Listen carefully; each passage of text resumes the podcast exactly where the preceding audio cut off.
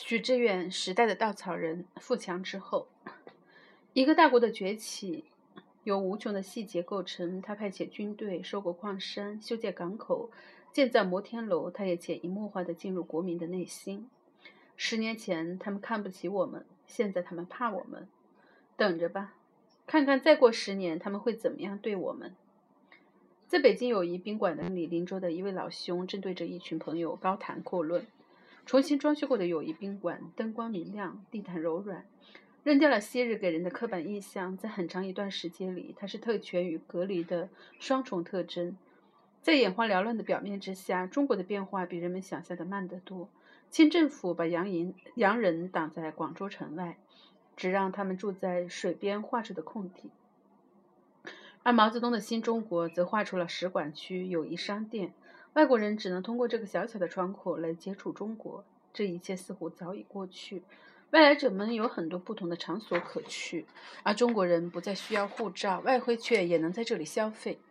一种新情绪四处弥漫：中国不仅要扬眉吐气，还要领导世界。但我们为什么又靠什么领导世界？邻桌所坐的几个是中国 新精英阶层的缩影。他们喝最贵的茶，叫最大号的果盘。通过零星捕捉到的谈话，我得知他们主要来自鄂尔多斯，一座因为能源而爆发的北方城市。他们留着平头，脸庞臃肿，面色暗淡，像是深受过度烟酒与夜生活的影响。而谈话的那位则年纪更长些，脸颊更丰，脸颊更丰润，头发也更稀疏，当然也更自信，像是在北京长大的，拥有皇城跟 天然的自得。某家国有电信公司的董事长的夫人，某国有电力公司的总裁的外甥女，还有金宝街一个要出盘的楼盘，一笔七亿的股票交易与一家日本大公司的合作。他的谈话充满了震慑人心的效果。它是高层的人际网络、巨额的金钱、地产项目与国有垄断的结合体，像是一张金光闪闪、无所不包的大网络。似乎随着他的谈谈话逐渐延展，他不仅把中国包裹起来，还要包裹进整个世界。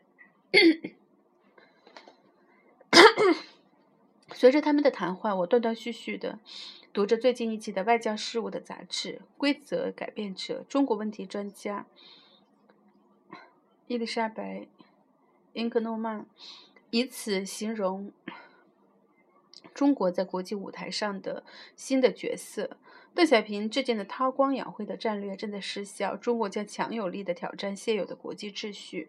这种变化不是来自中国的自主意识，而是源于被动。中国政府在三十多年来的核心战略从未改变，经济增长与政治稳定是它的首要目标。它试图成为一个既定国际秩序的跟随者与受益者，而不是挑战者。但新的现实是一个庞大的中国必然依赖外来的环境才能维持国内的需求。它对于能源与原料日益增强的需求，它迅迅速膨胀的经济规模已深刻地影响了世界经济。经济的影响也不可避免地深入到政治与社会层面，将财富转化为权力，是人类历史永不停演的剧目。权力扩张既是一个国家的本能，强大者总是倾向于欺负弱小者。也是实际的需求，他四处延展展的利益，需要现实力量来保护。有时，他还是对不安全感与屈辱感的反应，要通过强大来获取从前丢失的尊严。除去政治制度与领导人，公众情绪与文化取向也在这个过程中扮演着重要的角色。友谊宾馆中高谈阔论者的情绪是自大与自卑的混合体，而这种情绪则贯穿了一个世纪以来的中国历史中，寻求富强是它的主轴。在九十年代电电视剧《北京人在纽约》中，王启明把钞票撒在白人妓女的身上，让她说出“我爱你”。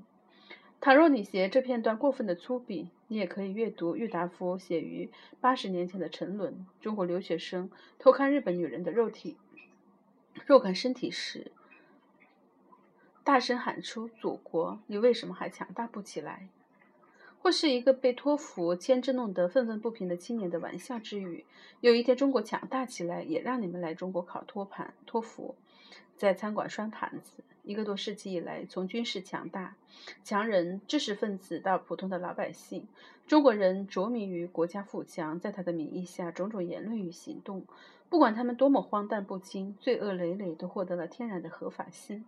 它变成了不可质疑的神话。中国曾经深陷屈辱与绝望，政治家们看到自己在国际舞台上的节节败退，军人们在战场上屡屡失利，知识分子发现自己成为西方思想的小学生，而普通人则看到洋烟、洋酒、洋布、洋大人无处不在的威力，似乎一切都是令人屈辱的。政治、商业、文化、消费，还有性，中国人与中国人都成为被征服的对象。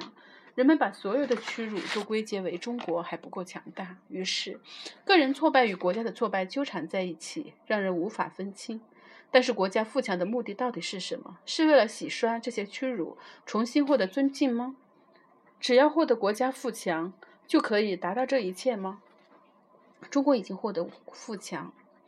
很多中国人已经沉浸在中国世纪当中国统治世界的乐观中，但你又感觉中国远未获得富强，因为王启明、郁达夫和一个青年学生的感慨仍顽固地存在着。即使奥运会与世博会充斥着对中国成就的自得，你也感觉到北京与上海的主办方都有一颗急于取悦外来者的心，即使他们已经财大气粗、挥金如土，却依旧渴望来自别人的认可。我们生活在一种通过集体来拯救个人的虚妄的幻觉中，也让我们把世界作为一个粗鄙的丛林，认定权力和金钱决定一切。原本是一种手段的国家富强，变成了目的的自身。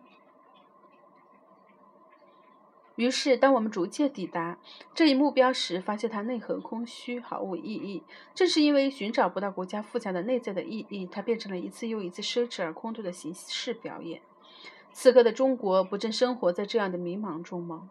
迷惘时刻吗？他不知道如何运用自己。新获得的影响力，他也不知道自己该在世界上扮演何种角色。支配他的人是延续了上百年的情绪，物质上的追赶，对屈辱的报复，而模仿与反对本身无法提供意义与目的。二零一零年十一月。